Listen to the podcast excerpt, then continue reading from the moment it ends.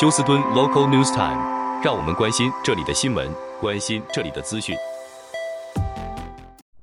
亲爱的听众朋友，您好，我是美俊，很高兴在今天星期一的节目当中，在空中和听众朋友们一块儿的来关心一下发生于 Houston 和德州的重要消息。首先，在天气方面，那么在呃今天仍然是持续高温到华氏九十五度以上，某些地区会到华氏九十七度。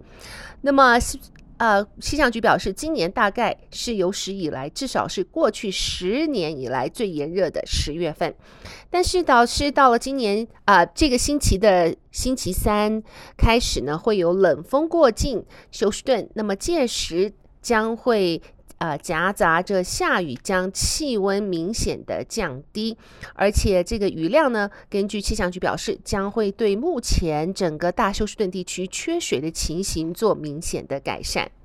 好，我们啊、喜欢太空人棒球队的球迷们都是欢喜若狂，因为太空人棒球队又击败了他的对手，呃，应该是亚利桑那州的 Diamondbacks，以五八比一漂亮的赢了。他们在这个是 American League 西区的冠军，那么这也是太空人棒球队啊、第三年蝉联 American League 西西区的冠军了。那么接下来将是大家所关心的这个季后赛啊 Post Season。那么呃，目前呢来看，总共有七场比赛，如果需要的话，那么第一、第二场是在休斯顿，第三、第四场将是在。呃，客队的家的的这个地方，但是目前还不知道休斯顿在日后呃将会和谁哪一个将是成为 Astro 的对手。好，来看一下这个青少年的生日派对，结果变成啊、两人死亡的两人受伤的惨剧。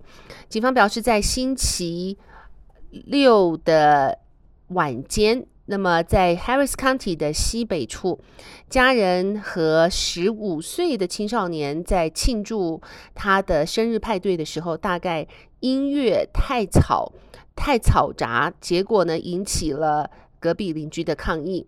那么，隔壁邻居和这一个啊、青少年家人起了口角之后，居然啊、开始开枪射击，结果造成。啊、呃，两人死亡的惨剧。后来警方表示，这一个呃办案者呢就徒步逃跑，结果最后被警方在附近的 convenience store 逮捕。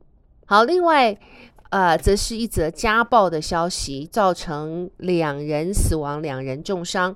呃，发生的地点也是在 Harris County 的西北处，在。啊、，Cypress Brook Drive，警方表示，死者呢是二十八岁的年轻人和六十五岁的呃 grandma。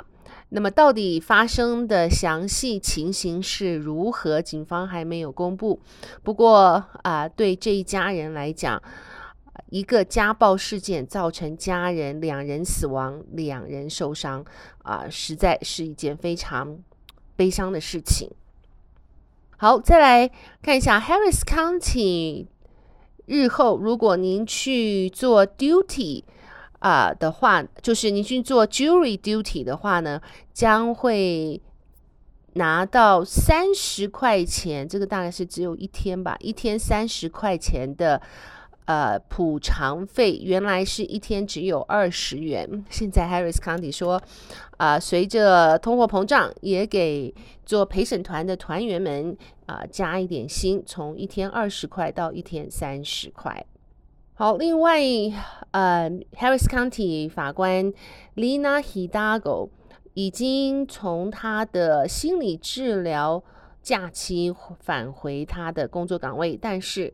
已经有一个团体的五个人呢，向他提出了告诉，表示他在过去六七个星期，应该是至少六个星期的缺席，影响了 Harris County 公务的进行。那么，所以呢，这五人发表了联合的诉讼，要求法官 Lina Hidalgo 下台。好，另外看一下这则消息。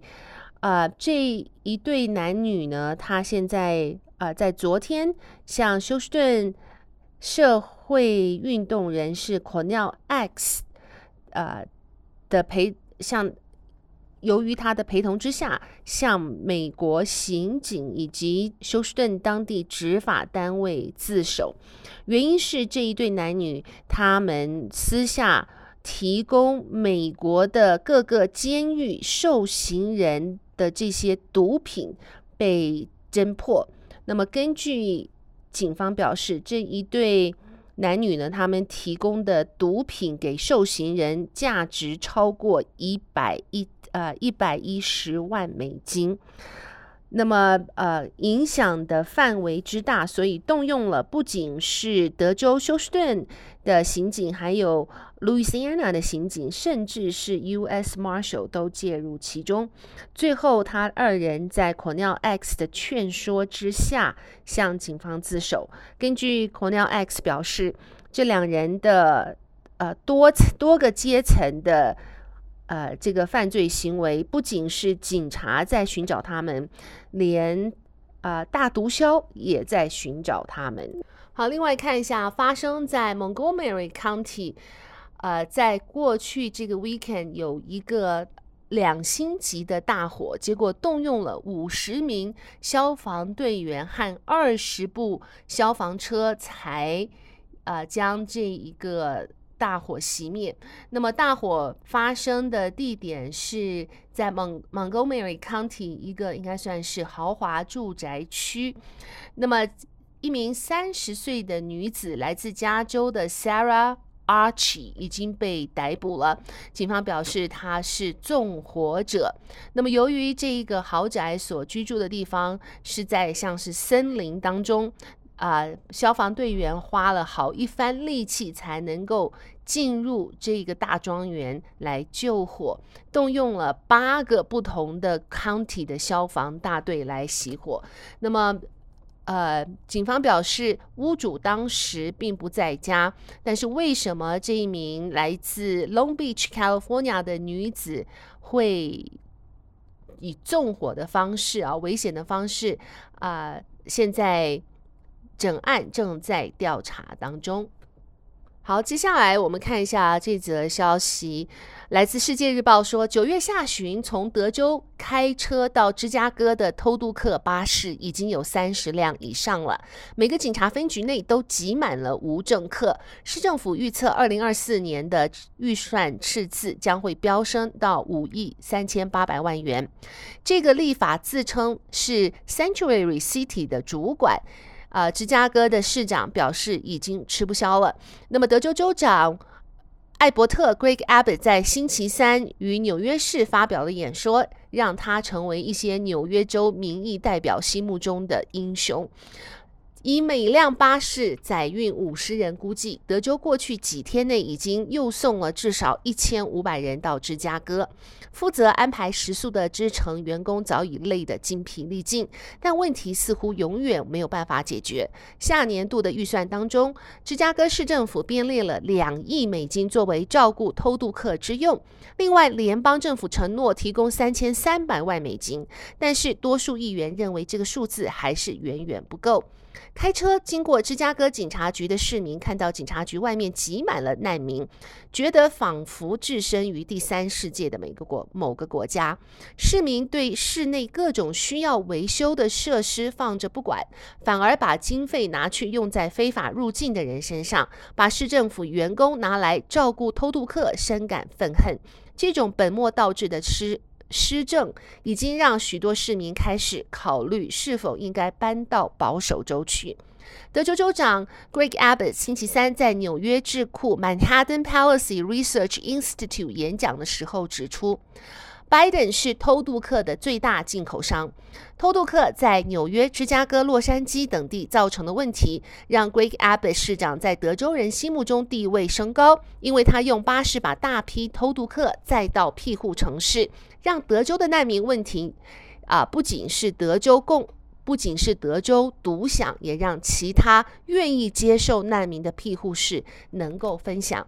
不只是德州的保守居民赞成 Greg Abbott 州长的做法，纽约州的 Albany 共和党籍议员以及 Jennifer Welling 表示，他们都很仰慕 Greg Abbott 的魄力。他看出偷渡客对德州造成深远的问题，不顾批评，把这些人送到美国的兰州庇护室去。目前大约有七百名偷渡客，呃，在 Albany。那么这些呢？这些人已经给当地的社区造成相当大的纷扰。如果问题继续扩大，Albany 将会很快吃不消了。好的，亲爱的听众朋友，谢谢您收听美俊为您翻译、编辑、播报德州以及休斯顿方面的新闻。在这边祝福您有一个愉快的星期一。我们明天同一时间再会，拜拜。